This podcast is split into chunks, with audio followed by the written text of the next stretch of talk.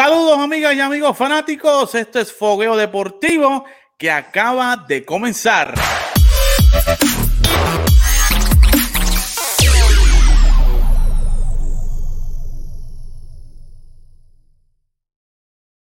Bien, y en nuestra tercera semana, el tercer episodio del 2021 de Fogueo Deportivo, tenemos casa llena, tenemos invitados nuevos, mucho análisis, gente, mucho análisis, porque óigame, lo que discutimos el año pasado ha traído consecuencias. El tema de Francisco Lindor está rodando duro por ahí en la boca de los fanáticos. Y como siempre, tenemos a Oscar Rodríguez. Oscar, ¿cómo te encuentras? Saludos, todo bien, fanáticos. Qué bueno verlo otra semana más aquí en Fogueo Deportivo. Saludos, Eddie. Saludos a Abimael, que está por ahí. Y tenemos acá hoy como invitado especial al honorable Abimael Pascual. Honorable porque, óigame, es amigo de nosotros, es amigo de la casa, fundador, miembro fundador de TAP Deportes y Fiebru de el béisbol. Avi, saludos, ¿cómo te encuentras? Saludos compañero Eddie, saludos Oscar, un placer estar con ustedes, gracias por la oportunidad y aquí, ¿verdad? Este, agradecido de poder estar con ustedes en este espacio nuevamente en mi casa, como tú muy bien señalas, para este gran programazo de fogueo deportivo con muchos temas calientes, pendientes, que vamos a tener una sorpresita que más adelante tú la vas a traer. Así que nada, estamos listos para charlar este ratito con ustedes y, y hablar de lo que nos gusta, que es el deporte y especialmente el béisbol. Eso es así, tenemos muchos, muchos temas de qué hablar. Ahí lo pueden ver abajo en la pantalla. Tenemos muchos temas. Vamos a estar hablando de eh, Otavino, cambiado a los Red Sox. ¿Habrán, oh. hecho, ¿Habrán hecho lo correcto los Yankees en cambiar a, Otavino a sus archirrivales? Yo no sé, hablamos ahorita. No han arenado camino a los Cardenales de San Luis. Por eso es que tengo la gorra de los Cardenales, porque es el equipo que está todo el mundo hablando de él. Bauer a los Mets. ¿Será la solución, la pieza final que le hace falta a los Mets para aspirar a la Serie Mundial? Y nuestro Eddie Rosario acaba de sorprendernos y firma por un año y 8 millones de dólares con los indios de Cleveland, que es el equipo de nuestro invitado Abimael. Así que vamos a ver cómo se siente Abimael de tener a Eddie Rosario allí y si el agente de Eddie debe permanecer con trabajo o no. Eso lo vamos a discutir este, más luego. Pero, óigame, ayer tuvimos eh, la ocasión, ayer domingo, de hablar con el hombre que es encargado de prensa de los criollos de Puerto Rico en la serie del Caribe. Le preguntamos, hablamos de Héctor Titito Rosa, le preguntamos sobre todo lo que está pasando allá en Mazatlán, México, de cómo llegó el equipo, cómo está Yadi, cómo se sienten los criollos de Puerto Rico para enfrentarse a todos estos equipos de República Dominicana, Venezuela, que van con sendos equipazos para allá. Así que vamos a ver qué nos dice Titito Rosa acá en Fogueo Deportivo.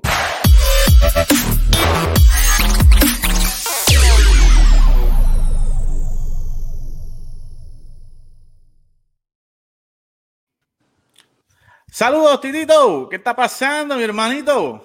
Saludos, Eddie. Saludos, Oscar. Saludos a Abimael.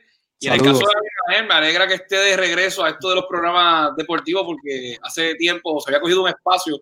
Yo sé que él tenía muchos compromisos, así que me alegro que esté aquí de vuelta que es uno de los pioneros, ¿verdad, Eddie? De TAP Sí, miembro fundador. miembro fundador y uno de los pilares de que el béisbol esté presente acá en el deporte de la página acá de TAP Deportes. Y tenemos a Titito, porque Titito es el hombre encargado, el más que sabe. Si usted quiere saber algo de béisbol en Puerto Rico, no importa si es Coliseba, AA, béisbol invernal, usted tiene que ir a la enciclopedia, y en este caso la enciclopedia se llama Titito Rosa. Oye, Titito, y empezando, sé que los muchachos llegaron ya a Mazatlán. ¿Cómo está el ambiente del equipo de Puerto Rico de cara a esta serie del Caribe? Pues mira, primeramente fue un viaje fuerte, fue un viaje que tomó muchas horas. El equipo salió a las 6 de la mañana del sábado de Puerto Rico.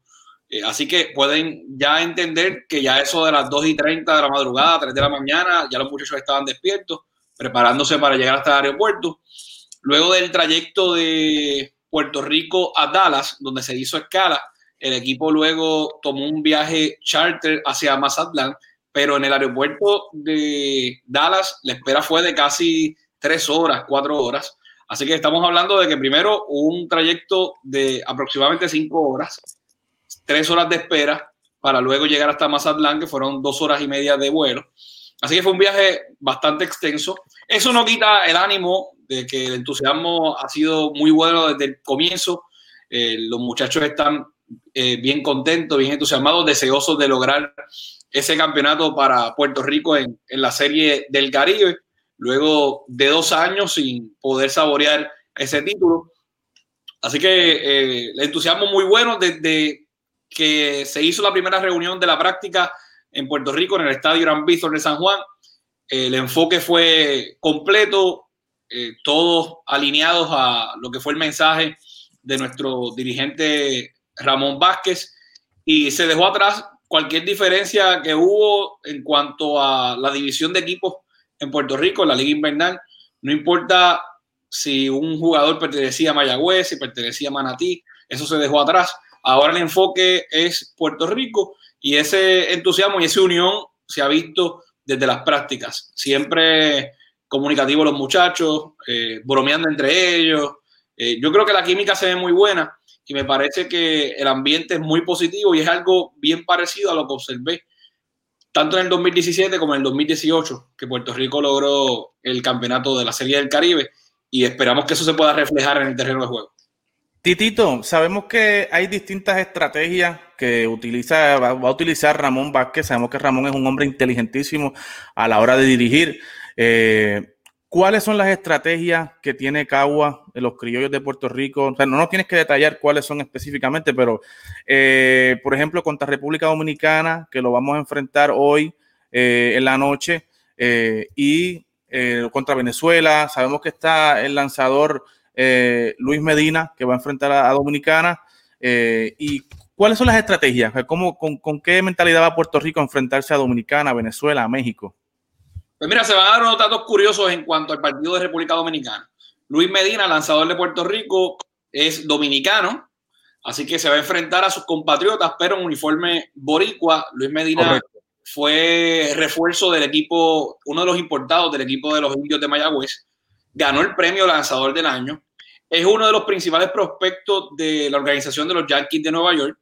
Así que es un lanzador de gran calibre que muchos en Dominicana se lamentan no tenerlo presente en su vida. Claro. Y vino a participar en Puerto Rico y se ha destacado y ha lucido excelente con los indios de Mayagüez. En el caso de Carlos Martínez, que es el lanzador de la República Dominicana, compañero de equipo de Yadir Molina en los Cardenales. El Tsunami. El, tsunami. Y Yadir decía que ya lo había enfrentado en el Clásico Mundial, así que ya esa dinámica se había dado anteriormente pero no deja de ser algo bien curioso e interesante ver ese enfrentamiento entre Carlos y, y Yadier. El equipo dominicano siempre presenta muy buenas plantillas, es un equipo que es bien agresivo en el terreno de juego.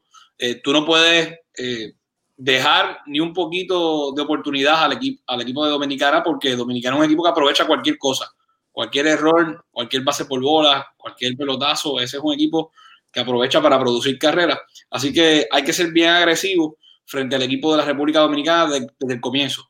No deja de ser importante que esa agresividad hay que estar pendiente a lo largo de toda la competencia, no importa si es República Dominicana o es Venezuela o es Colombia o es Panamá, pero en el caso de Dominicana, además de que hay una rivalidad ya de años, eh, una rivalidad entre los dos países, pues eso le da mayor pique en el terreno de juego. Así que eh, el enfoque de, de nuestro dirigente Ramón Vázquez es reflejar esa intensidad desde las primeras entradas. Es por eso que él recalcó de que el equipo de Puerto Rico tenía que ser un equipo atlético, un equipo que corriera bien las bases. Vimos cómo ese fue el resultado positivo en la temporada de Puerto Rico para darle a los criollos el campeonato. Vimos un equipo que robaba bases, que podía llegar a primera sin necesidad de dar un hit, con una base por bola, con un pelotazo. Eh, buscar la manera de adelantar en las almohadillas y anotar carrera, eh, aprovechar cada oportunidad y que el picheo se mantenga controlado. No se pueden dar oportunidades al contrario. Las bases por bola son mortales en este tipo de series, más series cortas. Aquí lo importante es estar en los mejores cuatro en esta serie del Caribe. claro. El enfoque no es terminar invicto. Bueno, si terminamos invicto, mucho mejor. Claro. Pero el enfoque es estar en esos mejores cuatro en esta primera etapa. Luego de estar en los mejores cuatro, todo eso se borra, porque en la próxima, en la próxima fase, el que llegue cuarto enfrenta al primero, el segundo al tercero, y de ahí es que salen los dos finalistas. Correcto. lo importante aquí es estar en los mejores cuatro, son seis países, dos se quedan fuera, y es importante eh, conseguir victoria desde el comienzo de la, de la serie para no tener esa presión en la parte final del calendario de la primera fase. Claro. Avi, ¿alguna pregunta que tengas para Titito o sí. también igualmente? Titito, saludos, ¿verdad? Habló mucho, así que voy rapidito. Son dos preguntas sencillas. ¿Cómo, ¿Tú que pudiste viajar con el equipo? ¿Cómo pudiste ver el protocolo de seguridad en términos de la, en los aeropuertos, en su llegada a Mazatlán, esos jugadores? Ese, ese protocolo ha sido estricto. ¿Cómo lo ves, verdad? Para proteger la salud no tanto de nuestros peloteros de Puerto Rico, de los criollos de Cagua, sino de todos los demás países que están participando en esta serie del Caribe. Pues mira, un protocolo muy bueno. En cuanto a, la salida desde Puerto Rico, el equipo de los criollos le proveyó unas mascarillas a cada uno de los integrantes del equipo, le proveyó hand sanitizer, también vitaminas. Antes de la salida del equipo de Puerto Rico, eh, hubo unas pruebas que se realizaron en, el estadio Gran Bison, en las prácticas. También se le dio unos sueros de vitaminas a los integrantes del equipo. Eso fue antes del viaje. Una vez llegamos a Mazatlán, se realizaron pruebas nuevamente de COVID a todos los integrantes del equipo. Afortunadamente no hay casos positivos. Eh, esas pruebas se van a hacer nuevamente el jueves. Así que es algo continuo que va a hacer el comité organizador para asegurarse de que todo esté corriendo muy bien. Eh, en el hotel todo ha sido en orden. Cada equipo está en un hotel diferente. Esto para evitar la interacción de equipos. Así que en este hotel está solamente el equipo de Puerto Rico. Aquí no está ni cerca ni el equipo de Dominicana, ni el equipo de Venezuela. Eh, no tenemos ninguna cercanía entre cada equipo y cada equipo tiene su respectivo protocolo. Eh, se está buscando la manera de que todas las comidas se hagan aquí, que todas las gestiones de los jugadores las hagan aquí en el mismo hotel y así evitar que tengan que salir. Eh, sabemos que México es uno de los países con más casos de COVID-19 a nivel mundial. A, eso iba, por eso iba la pregunta. y, según lo que hemos visto en la calle, pues se ve mucha gente en la calle caminando. Según lo que se vio desde la guagua, cuando íbamos de camino del aeropuerto al hotel, eh, esto es una zona turística, así que hay mucha gente en la calle, mucho movimiento. Eh, eh, hay muchas actividades realizándose a pesar del COVID-19. Así que es importante que los muchachos pues se mantengan en el hotel eh, evitar cualquier contacto con, con el exterior, fuera del hotel, y que de esa manera pues eh, se pueda correr sin ningún problema. En cuanto a, al estadio, hay un protocolo donde se evita que se hagan entrevistas en el terreno, eh, la prensa no puede tener contacto directo con los jugadores, solamente los que tienen derechos de televisión, que en este caso es ESPN, son los únicos que pueden tener contacto directo con, con los jugadores y con cierta distancia. Eh, tampoco los fanáticos pueden tener eh, contacto con los jugadores. Sí se va a permitir la entrada de fanáticos de manera limitada al estadio, pero no puede haber contacto con, con los peloteros ni con los integrantes del equipo, de los equipos que estén participando en el estadio. Okay. Y te pregunto, eh, Yadiel Molina, eh, como sabemos, nuevo en el equipo, él en este primer juego va a tirar, como tú bien dijiste, Luis Medina, un buen prospecto de, de mis Yankees de Nueva York eh, Yadiel bajo, va, le va a cachar a Luis. No pierde, no pierde el break. posición en el primer juego, que tú sepas. Pues mira, eh, Yadier ha dicho desde las prácticas que está disponible a jugar cualquier posición. Él ha dicho que, que él está ready. Eh, inclusive practicó en la receptoría, pero este, para este primer juego eh, lo colocaron en la primera base. Va a estar defendiendo la primera base, tal y como hizo en la serie final, que jugó la primera base de forma excelente pues va a estar jugando la primera base con el equipo de los criollos de Puerto Rico. Jonathan Morales, que ya tiene dos series del Caribe de experiencia y que inclusive fue campeón en esas dos series del Caribe, va a ser el que va a estar la receptoría. Jonathan está bien contento, bien entusiasmado. Jonathan ha sido figura clave en esas dos series del Caribe donde Puerto Rico ganó.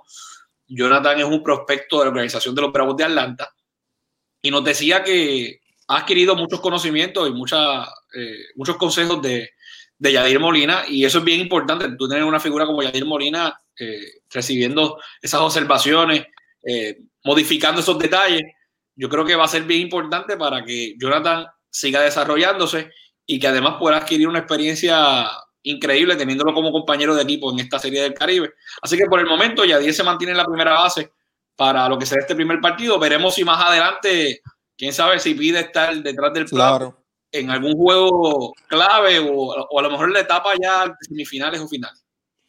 Muy bien, Tirito, te agradecemos. Sabemos que estás cortito de tiempo, hay muchas gestiones que tienes que hacer allá con el equipo de Puerto Rico. Te agradecemos el tiempo de estar con nosotros acá y sabemos que durante la semana nos mantenemos en comunicación por cualquier avance o cualquier reacción que el equipo de Puerto Rico esté ganando o que esté en la semifinal final. Te vamos a estar llamando nuevamente para que estés con nosotros acá en TAP Deportes. Agradecido por la oportunidad, sepan que estamos siempre a la orden y ya más adelante espero que me inviten nuevamente para compartir con ustedes y con la fanaticada del béisbol puertorriqueño. Así que muchas gracias y esas buenas vibras que estén presentes en cada uno de los partidos. Claro que sí, así mismo, gracias, gracias saludos y éxito a los muchachos. Gracias.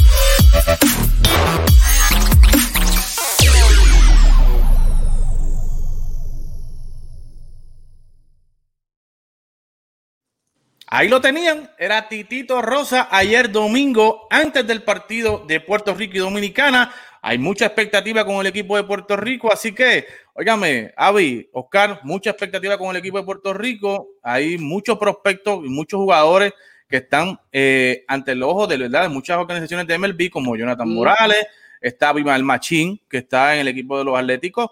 Eh, está eh, Fargas, que Fargas está en la organización de los Mets y está batiendo mm. mucho, mucho, mucho. Está este muchacho Jaren Durán, que vino desde los Boston Red Sox y está eh, Alex Cora viéndolo de cerca eh, y Ramoncito Vázquez. Y obviamente está Luis Medina, como dijo Titito, que es de la organización de los Yankees de Nueva York. Y este, este protagonismo que está teniendo Luis Medina puede causarle y puede resaltar la, actuación de Luis ante Cashman, ¿verdad? Y podamos ver a, Luis posiblemente, no sé, esta temporada o la próxima, tirando en en el Bronx y Oscar está, miren, se le brillan los ojos a Oscar. Luis Medina tiene 21 añitos, así que vamos a ver, es tremendo prospecto, vamos a ver. Tremendo. Como, tú mismo mencionas, Eddie y, Oscar, este tipo de escenario de la Serie del Caribe potenciona a esos peloteros, eh, busca establecerse o, lograr ese contrato. Vemos como un veterano allá del Molina, ¿verdad? Que está próximo a firmar eh, posiblemente con, con, un equipo de grandes ligas, San Luis, etcétera pero vemos mucho jugador joven, como bien menciona el caso de Luis Medina, como eso que tú mencionas, eh, Jaren Durán y los boricuas, este, que tienen esa oportunidad de demostrar en estos días en el Caribe y lograr ese contrato para volver al béisbol organizado y, llegar a la Grandes Liga, que es el sueño de todo jugador eh, profesional. Es correcto. Y entrando ya en acción rápido, hablando de los Yankees y hablando del equipo de Boston, hubo un cambio, algo extraño, ¿verdad? en el ámbito del béisbol que no ocurría desde el 2014, y es que los Yankees y los Red Sox eh, estuvieron llamándose y cambiaron al lanzador Adam Otavino de los Yankees, pasa ahora al equipo de los Red Sox, igualmente un prospecto de apellido Germán, Frankie Germán, si no mal, mal recuerdo, eh, pasa también al equipo de los Red Sox y dinero por un jugador que de ser nombrado más tarde, player to be named later, o dinero, o sea, básicamente eh, regalaron a, a, Otavino y a este muchacho Germán al equipo de los Red Sox. Primeramente, Oscar, quiero saber tu opinión. ¿Qué te parece que los Yankees hayan dado al maestro del slider, ahora mismo en la Grandes Liga, al equipo de los Red Sox, a sus bueno, rivales, los Red Sox? Sí, bueno, eh, mi opinión personal, cuando vi, ¿verdad? Cuando salió la noticia fue cómo fue, bien fue como que qué pasó aquí, porque obviamente nosotros no cambiamos con los Red Sox, igual como tampoco cambiamos con los Mets, eh, son equipos, ¿verdad? Los Mets están en Nueva York y, los restos, pues son, como tú bien dices, nuestros archi enemigos. Eh, el último cambio que fue el 2014, eh, pero fue un cambio dramático. Ahora, este cambio de Otavino es importante porque Otavino está cobrando, está cobrando 9 millones de dólares por año. ¿Qué sucede? Yo pienso, Otavino lamentablemente el año pasado en temporada corta tuvo una temporada malísima, tuvo más de 5 de guerra. Este, y pues 9 millones de dólares más SR, pues tal vez otros equipos no lo querían y o están pidiendo prospectos mayores en ese cambio. Así que Boston está necesitado y todavía sigue estando necesitado, necesitado de un buen bullpen. Y ellos estuvo, estuvieron este, pendientes a Tabino hace dos años atrás. Así que yo pienso que Cashman se lo ofreció.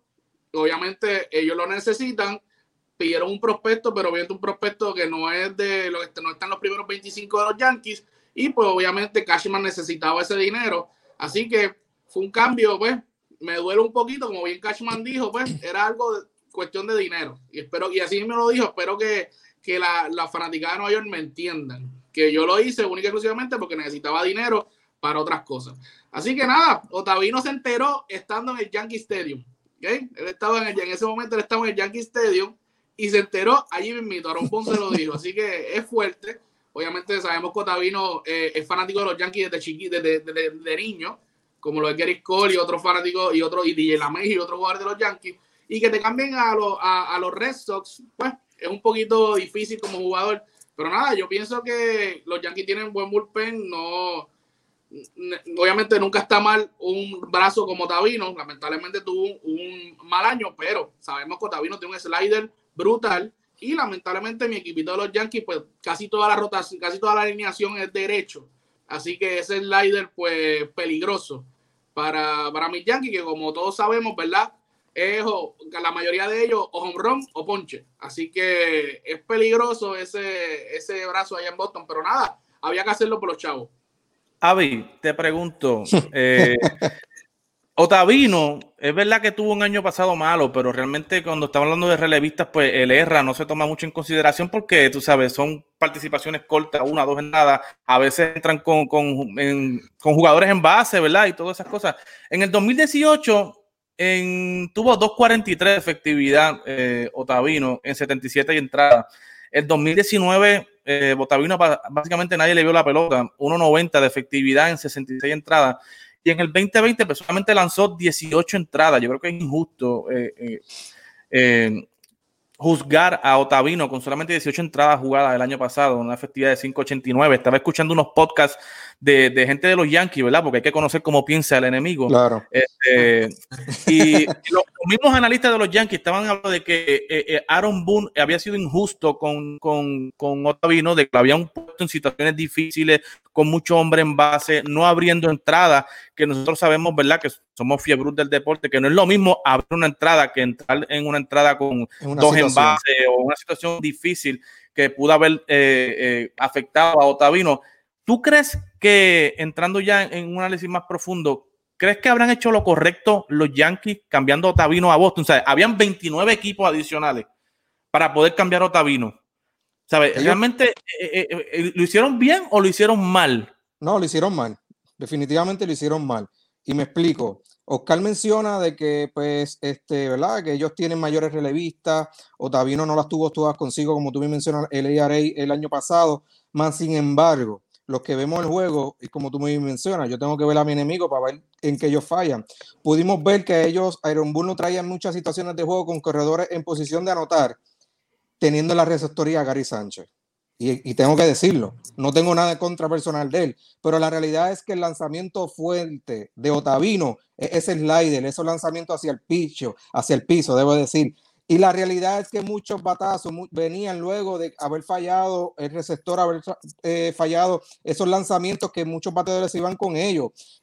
La ventaja que tiene Otavino, que en Boston tiene a Cristian Vázquez, la receptoría, que todos sabemos la calidad defensiva que tiene, Vamos a ver, van a ver los fanáticos de Boston para bien y los fanáticos de, Yankee para mal, cómo este año Tavino se va a reivindicar en ese, en ese bullpen, le va a dar, le va a dar esos innings de calidad, esos, esos juegos cerrados que Alex Cora lo traiga, lo va a dar y se lo garantizo, los Yankees van a arrepentirse de haberlo cambiado y haberlo dejado en su división, porque como muy bien mencionó Oscar, ese line-up de los Yankees cuando jueguen que cuando enfrenten a Otavino van a saber la diferencia de tú tener un buen pitcher y catcher, un catcher detrás defensivamente que te haga el trabajo, que te bloquee esos lanzamientos, que, es tu, que, to, que son tus lanzadores, lanzamientos fuertes. Así que sin, definitivamente los Yankees se van a arrepentir de haberlo dejado en su división.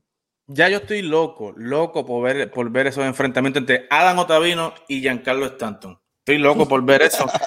Eso va a ser Aaron Josh, que tiene hacer Vamos a ver, vamos a ver si sí. Aaron Josh, que hace un swing bien abierto. Este, definitivamente va, va, a ser bien interesante, pero sí, en el tema de los Yankees entiendo que no lo hicieron. Si tenían que salir de él, como muy bien menciona Oscar, que son tres años, le queda este año, que son nueve millones, tienen que buscar, ¿verdad? Es un poquito ese balance financiero, ¿verdad? Para no entrar tanto en ese luxury tax que los equipos grandes tienen que pagar. Pues, sin embargo, habían otros equipos, tú podías enviarlo y posiblemente no lo tenías que enfrentar, pero el desespero.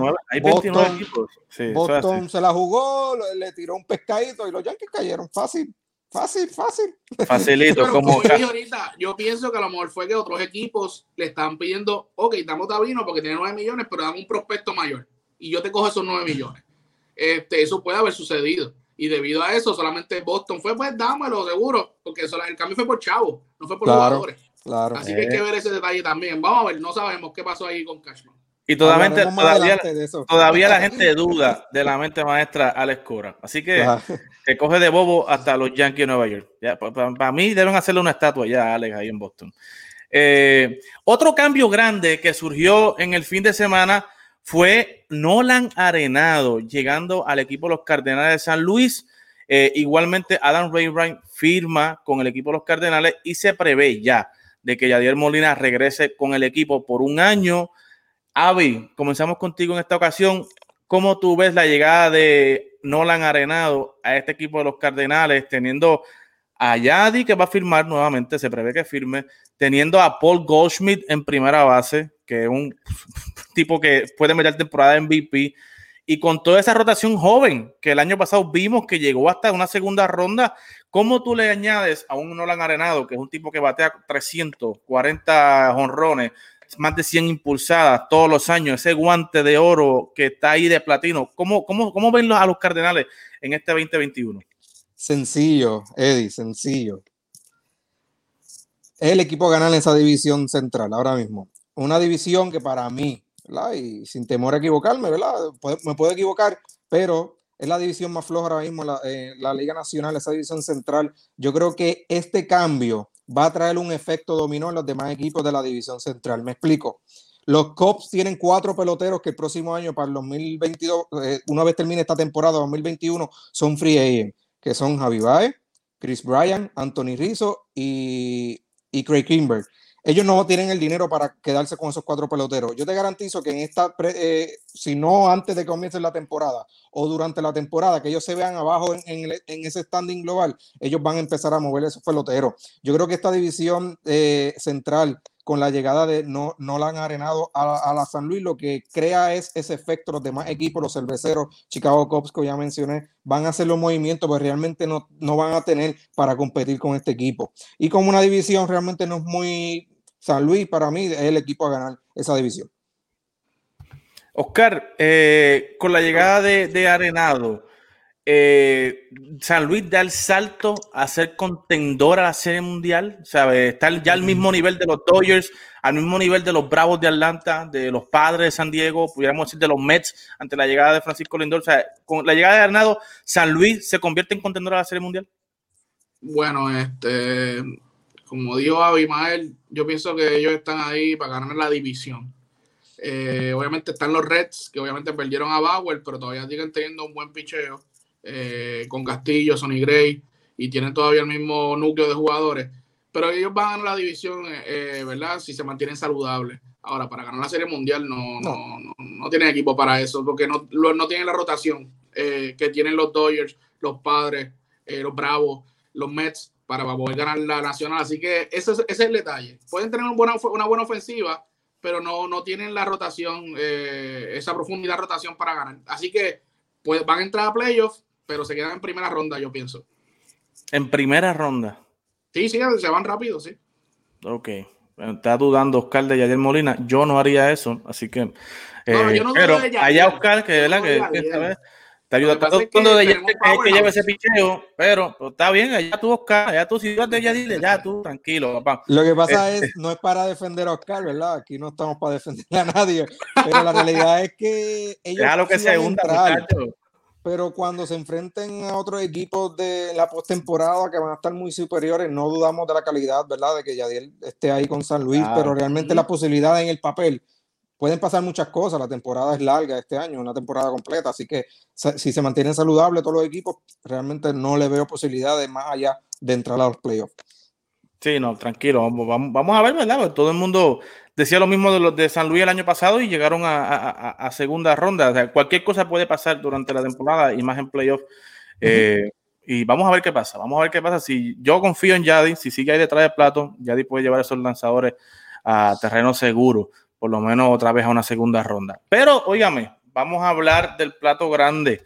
Eddie Rosario nos sorprendió a todos eh, esta semana firmando Luego de muchos rumores de que estaba Boston detrás de Eddie, de que estaba San Francisco detrás de Eddie, de que los cerveceros estaban hablando con Eddie, eh, terminó firmando con los indios de Cleveland de Abimael por un año y 8 millones de dólares.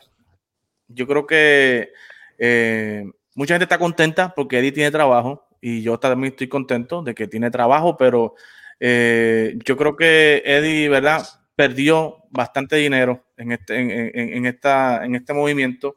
Él se supone que a través del arbitration ganará más de 10 millones, ¿verdad? Y, ahora pues termina firmando un año y 8 millones. ¿Cómo, cómo ves la llegada de Eddie a, Cleveland, Avi? Eh, sabemos que Cleveland siempre ha estado necesitado por los pasados 3, 4 años de buenos jardineros. Estaban últimos en todas las grandes ligas, eh, con los jardineros bateando en promedio. Eh, y llega Eddie, que es un bateador de promedio, un bateador de poder, un buen defensor al equipo de Cleveland. Al parecer es el líder ahora mismo de los jardineros. ¿Cómo lo ves llegando al equipo de los indios de Cleveland? Pues comienzo por decirte, yo hubiese preferido que este, esa firma se hubiese dado el año pasado con ese núcleo de jugadores, incluyendo a Paquito Lindor. Ya eso no es una realidad. Más sin embargo, me tengo que alegrar por Eddie, por el sentido de que consigue un equipo me crea mucha duda en el sentido de por qué tan poco dinero un, contrato de solamente un año. Para mí, Eddie debe de pensar seriamente, eh, ¿verdad? Ese staff de trabajo que él tiene, entiéndase su agente, esa compañía que lo maneja, pues yo entiendo que Eddie merecía un contrato mejor.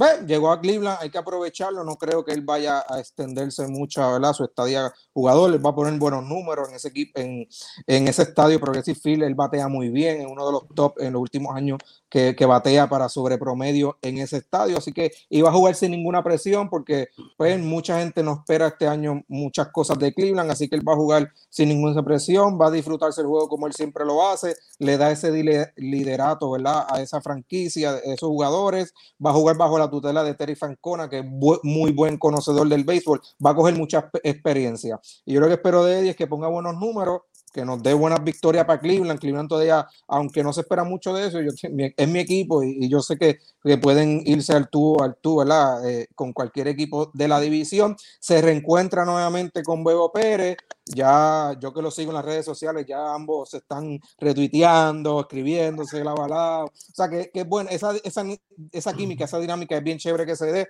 Así que, eh, que me agradezco, eh, no, ese, felicito a, Eddie por haber conseguido ese contrato, pero tengo que reconocer que debió, es merecedor de un mejor contrato. Así que que ponga buenos números y que el año que viene yo sé que él va a pelear por un mejor contrato si hace las debidas, los debidos movimientos con ese staff, con ese equipo de manejo que le maneja la carrera. Yo creo que debe hacer un switch en ese particular.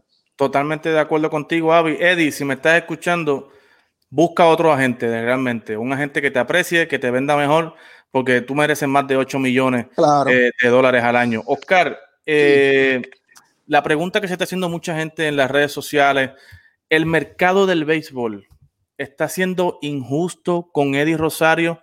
Hemos visto que Eddie desde que llegó a Grandes Ligas ha sido un hombre de mucho talento, se ha perdido eh, varias juegos de estrella eh, donde ha tenido mejores números que jugadores que han estado ahí, pero el mercado de Minnesota es muy pequeño, el equipo no necesariamente le ha dado el mercadeo necesario a Eddie y ahora vemos, ¿verdad?, cómo, ¿verdad? Eddie teniendo, hace dos años tuvo una temporada de 40 barrones, 100, casi 40 barrones, 100 impulsadas y solamente 8 millones. Eh, el mercado del béisbol está siendo injusto con Eddie, con Eddie Rosario, Oscar. Sumamente injusto, no injusto, sumamente injusto, ¿sabes?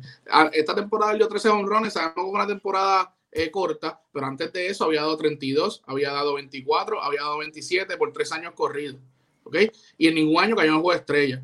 en ese año que dio 32, 32 honrones, yo me acuerdo que nosotros estamos viendo los 100 jugadores de la MLB, MLB Network, y no salió los 100 jugadores de los MLB Network, dando 32 honrones y más de 100 RBI en esa temporada. ¿ok? O sea que estamos hablando de que lamentablemente, eh, no sé qué pasa eh, con Eddie Rosario, porque Eddie Rosario es un top, no solamente batea, tiene un brazalete que es envidiable, ¿ok? Y, defiende muy bien, es rápido, roba bases, es hombronero, hitero, porque en, sus promedios siempre están en los 290, 270, que son muy buenos. El año pasado bajó a 254, si no me equivoco, pero obviamente, como te digo, como pasó con Otavino, temporada corta. O sea, eso puede pasar cualquier cosa. Así que, este, mano, bien sumamente injusto con, con Eddie Rosario, este contrato de, de 7 millones, ¿verdad? Como, tú, como bien ustedes dicen, nos alegramos que tenga trabajo y esperamos, ¿verdad? Una cosa buena, se quedó en su misma, eh, en su misma, donde siempre ha jugado, División. Este, en, la, en, la, americana. Eh, así que él conoce los pitchers, los pitchers de, esa, de esa área como tal. Y obviamente sabemos que los Indians son en, ese lugar, son los que tienen los mejores pitchers.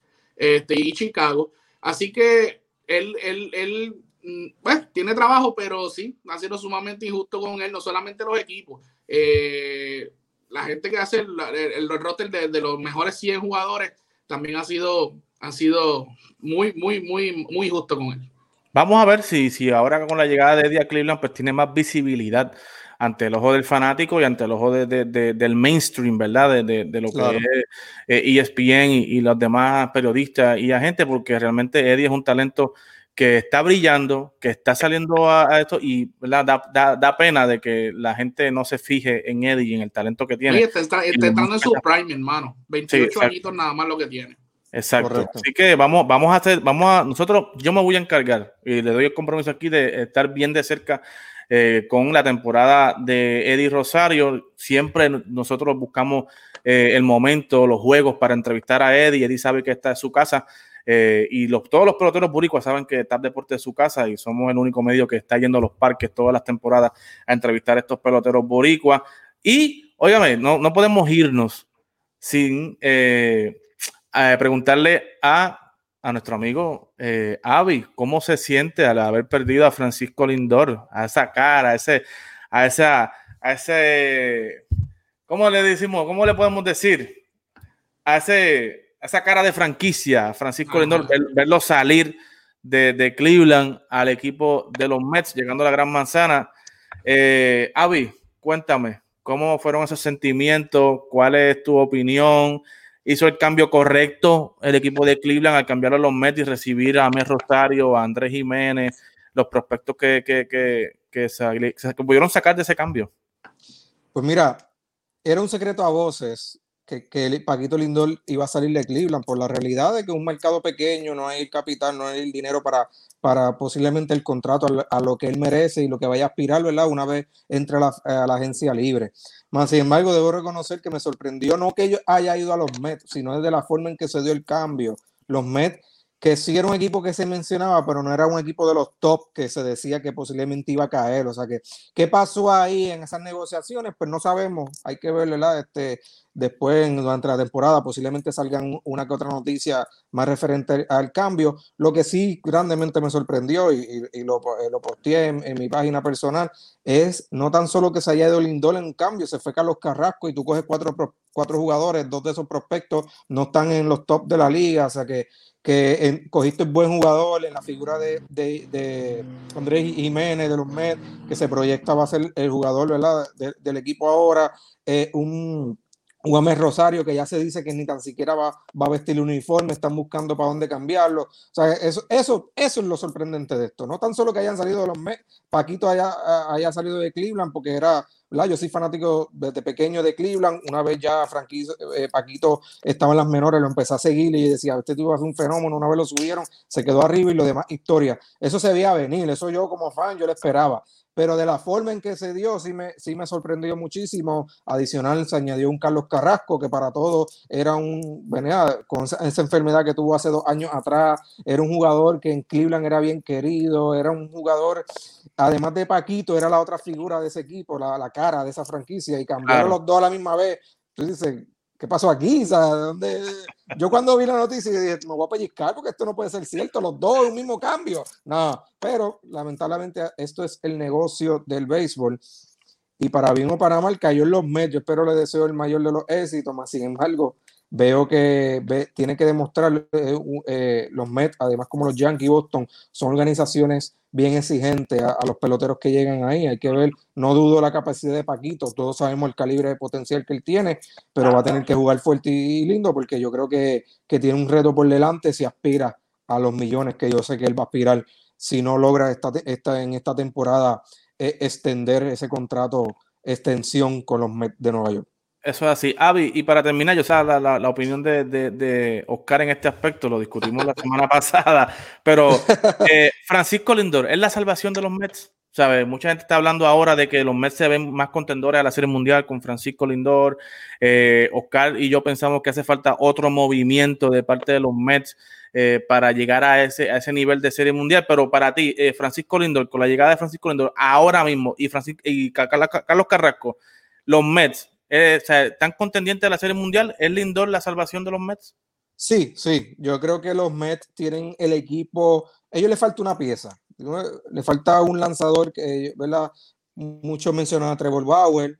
Posiblemente sí, pero Trevor sabemos lo que va a pedir. Pues ellos, ahora mismo tienen el equipo para irse el tú a tú porque tienen buenos peloteros. Tienen a un Pete Alonso que sabemos que aunque no la tuvo consigo, un pelotero que hay que contar con él. Tienen a Brandon Nimo, Michael Conforto, Dominic Smith, tienen a, McNeil. O sea, ellos tienen, eh, ellos tienen a James McCann en la receptoría. O sea, ellos ofensivamente ese equipo tiene el potencial. En lanzamiento, en lanzadores, ellos también, ellos cogieron varios lanzadores, eh, han cogido varios eh, lanzadores en esta pretemporada que los puede ayudar en ese bullpen, un Edwin Díaz, ¿verdad? Que, que, sabemos el potencial, el calibre que tiene. Yo creo que eh, todo va a depender que se mantengan saludables y enfocados. La clave aquí en los Mets es que muchos jugadores llegan y llega a esa, ¿verdad? A, ese escenario, ese, esa euforia tan grande de, que todos los medios le caen todos los días encima, lo siguen, no te dejan descansar, te, te, te, siguen hasta el hotel. Toda esa dinámica, si esos peloteros, tanto Paquito Lindor, que no la, bebí, no la vivía de esta magnitud como la vivir en Cleveland, la vivir ahora en los Mets, que todo el mundo va a estar encima de él, si él mentalmente no logra hacer ese ¿verdad? Ese resumen y poder capacitarse y, enfocarse en lo que realmente él tiene que demostrar que es el terreno de juego, yo creo que, que le va a eh, pasar factura. Si logra esa, eh, eh, ¿verdad? Si logra esa concentración, concentración es la, palabra correcta, yo creo que sí, el enfoque, ellos, Francisco Lindor puede, podría hacer esa salvación para el equipo de los Mets. Ahí está Oscar, Oscar que lo quería para los Yankees lo tiene que ver ahora al otro lado. gracias, Avi. Al otro lado del tren, que es en Queens. Así que eh, veremos. En el hermano menor, en el hermano menor, los New York Mets. Vamos a ver si ese hermano menor. Vamos a ver si ese hermano menor le mete una bofetada esta temporada al equipo de los Yankees. Eh, bendito, que están los Yankees ahí. Están, vamos a ver, vamos a ver, ganando, ganando y pierden en la orilla. Así que, como siempre, como siempre. Pero llegamos, llegamos a la orilla, no nos ahogamos. Síganos en nuestras redes sociales, como Tap Deportes en Facebook, Tap Deportes Instagram, Tap Deportes en Twitter, arroba TapPR en YouTube, donde va a poder ver esta y mucha más información, en, como en YouTube nos busca como Tap Deportes y en cualquier plataforma de podcast nos puede seguir a través de Tap Deportes. Sabe que Tap Deportes es donde rompe la noticia. Ahí es que usted se va a enterar de lo que está pasando en el loco mundo del deporte. Así es que, óigame, y mira a ver si está loco de verdad este mundo del deporte, que como dijo Avi, eh, los Mets cambiaron por Francisco Lindor y trajeron a Mer Rosario y a, Jiménez, pero los otros dos prospectos ni se sabe quiénes son. Y usted pregúnteme y pregúntele a Avi qué prospectos envió San Luis a Colorado Nadie sabe. Uh. ni ninguno de los cuatro, escúcheme bien, ninguno de los cuatro prospectos que envió San Luis a Colorado está en el top 100 de MLB. Así está el negocio de la Grande Liga en estos momentos. Bien raro, bien raro. sino que los Colorados tuvieron que darle 50 millones a San Luis, adicional de cambiarle a Arenado, y cogieron cuatro prospectos que no están ni en el top 100 cuando los Cardenales escogieron a un tipo que es top 5, top 7 en las mayores. Así que, óigame, gracias por estar con nosotros en sintonía acá de Fogueo Deportivo. Esto ha sido otra edición. No se pierda lo que está sucediendo acá en TAP Deportes, porque lo que está pasando acá en TAP Deportes es fuerte y lo que viene es mucho mejor. Así que de parte de Abimael Pascual, Oscar Rodríguez, le deseamos a todos muy buenas noches. Buenas noches.